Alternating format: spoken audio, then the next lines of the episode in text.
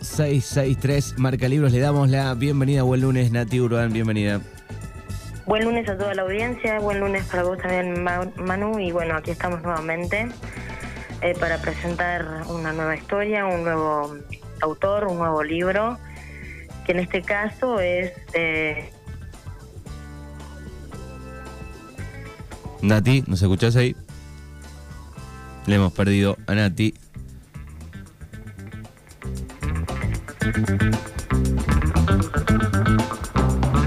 Su libro número 39, creo, que se titula Nunca. Nati, ¿me escuchás, ¿me escuchás ahí? Repetí el nombre del libro y el autor si querés, porque justo se cortó un poquito, se sal, ah, saliste del aire. dale, dale.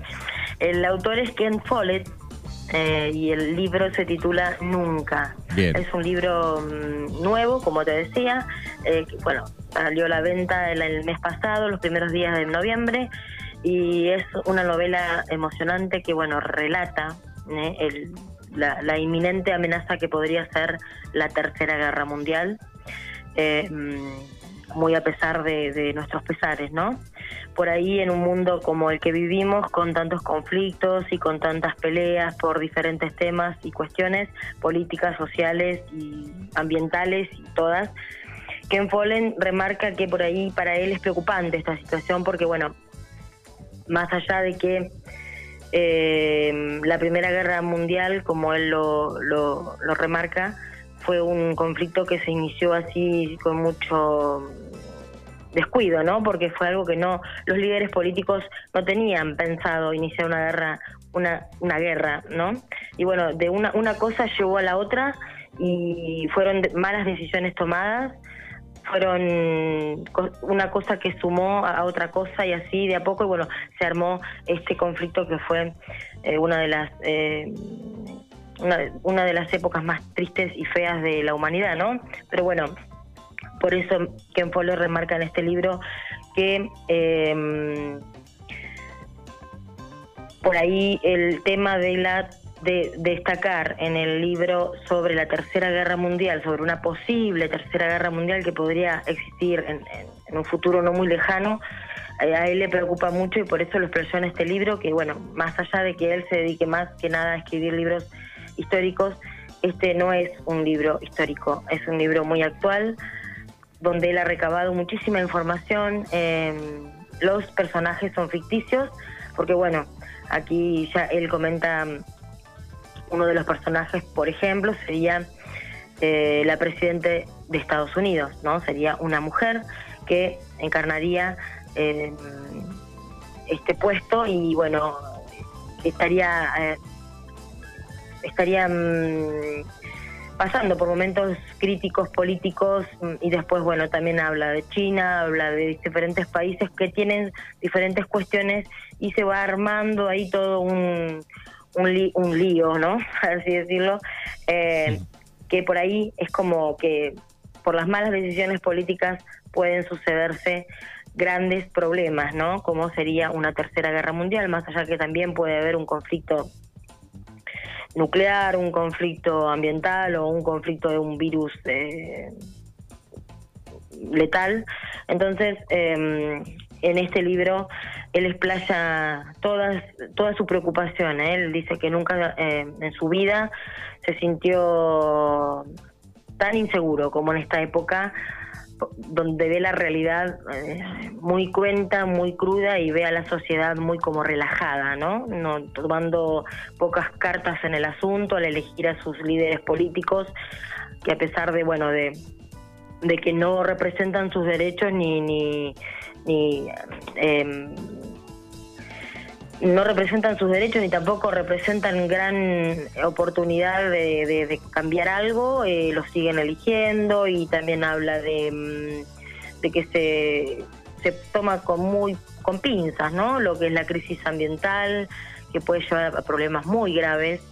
Y, bueno, eh, pese a que la pandemia por ahí lo, lo, frenó un poquito en, el, en, su, en este libro que quiso terminar, eh, que pudo por terminar por ahí gracias ¿no? a la pandemia, em, recabando por ahí información de distintos lugares entrevistando políticos, eh, entrevistando gente que conocía de, de, estos temas. Eh, bueno, gracias a esto pudo eh, recabar mucha información, hacer un borrador importante, corregirlo. él tiene esa, esa faceta ¿no? de escritor y no da muchas vueltas, ¿no? Es como que em, quiere por, ahí con, eh, con este libro eh, acercarse a la gente para no para asustar ni para promover un, un no sé, una alerta inminente, ¿no? Sino para que precisamente con el título del libro, Nunca, eh, Ken Follett quiere decir que ojalá nunca ocurra lo que van a leer los lectores en este libro, ¿no? Porque bueno, hasta el final de las últimas páginas no se sabe si se va a desatar una tercera guerra mundial o no. Bien, ¿y, ¿eh? los otros los otros libros que tiene, para dónde van un poco este autor? Eh, y los otros libros son más eh, históricos, ¿eh? La caída de los gigantes, el invierno del mundo, el umbral de la eternidad. Después tuvo una, una serie con sagas como Los Pilares de la Tierra, que fue muy importante, Las Tinieblas y el Alba.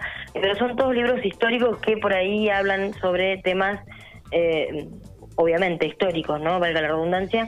Y este eh, se enfatizó mucho en que él cree que en estos momentos es más importante escribir sobre la actualidad, que lo preocupa mucho, se ve, y, mm, y presentarla así, de esta manera, en un escritor tan eh, conocido ¿no? como Follett, que bueno, em, eh, vendió más de 176 millones de ejemplares de sus 36 libros en 80 países y 33 idiomas. ¿eh? Em, a sus 72 años, Follett realmente em, tuvo también adaptaciones televisivas y cinematográficas, como, como por ejemplo, El ojo de la aguja, La clave están en Rebeca y otras tantas, ¿no? Y bueno, una de las cositas que por ahí comenta es que empezó a escribir así muy, muy eh, sin saber lo que, iba a hacer, ¿no? Porque se le había averiado el auto, cuenta en, una de sus historias, en uno de sus reportajes. Y bueno, él era, en ese momento estaba trabajando de periodista y veía que por ahí algún compañero suyo había mm, publicado unos, unos, libros y había tenido suerte, le habían pagado una suma relativamente importante. Y bueno, probó suerte y bueno, dice que los primeros 10 libros suyos fueron bastante poco poco em, considerados, ¿no? No tuvieron mucho éxito, él mismo lo reconoce, pero bueno, después llegó El Ojo de la Aguja, que fue el libro que lo catapultó a la fama y bueno, eh, tiene eh, predilección también por algunos eh, escritores latinoamericanos como García Márquez, como Vargas Llosa, como Jorge Amado, Laura Esquivel, así que es bastante mm, amplio su, su em, espectro de, escritores y bueno, para él, el que lo inspiró más que nada fue Ian Fleming, eh, eh, que lo influenció a escribir más que nada, que él veía cómo escribía sus relatos y sus aventuras sobre James Bond y todo este tema de, esas aventuras extraordinarias. Y más allá de que no fue igual lo que él escribió, se sintió mm, como inspirado para, hacer lo que él hace hasta el momento y que le ha traído tantas buenas críticas como ser este libro, que a pesar de que hace poquito ha salido, ha tenido excelentes críticas. Bien, perfecto. Lo bueno, recuerden que eh, pueden eh, pedirlo o conseguir todos los libros en Marca Libros. ¿En qué horario de atención, Nati? Marca Libros está en de 8 a 13 horas y de 16 a 20 por el momento. Y bueno, este libro está en la librería, recomendadísimo si lo quieren adquirir. Y bueno, no olviden que por ahí para, para estas fiestas que se aproximan, por ahí un buen presente, un buen obsequio, un buen regalo para tener debajo del árbol de Navidad, obviamente que es un libro.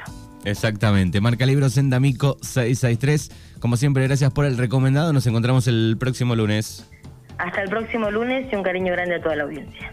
Farmacia Nacud. Medicamentos, fórmulas magistrales, perfumería, aromaterapia, suplementos dietarios, cosmética natural, flores de Bach, ortopedia, últimas tendencias en bijú y obras sociales. Farmacia Nacud te quiere, te cuida. Conocela, te va a encantar. 29 23 53 67 62.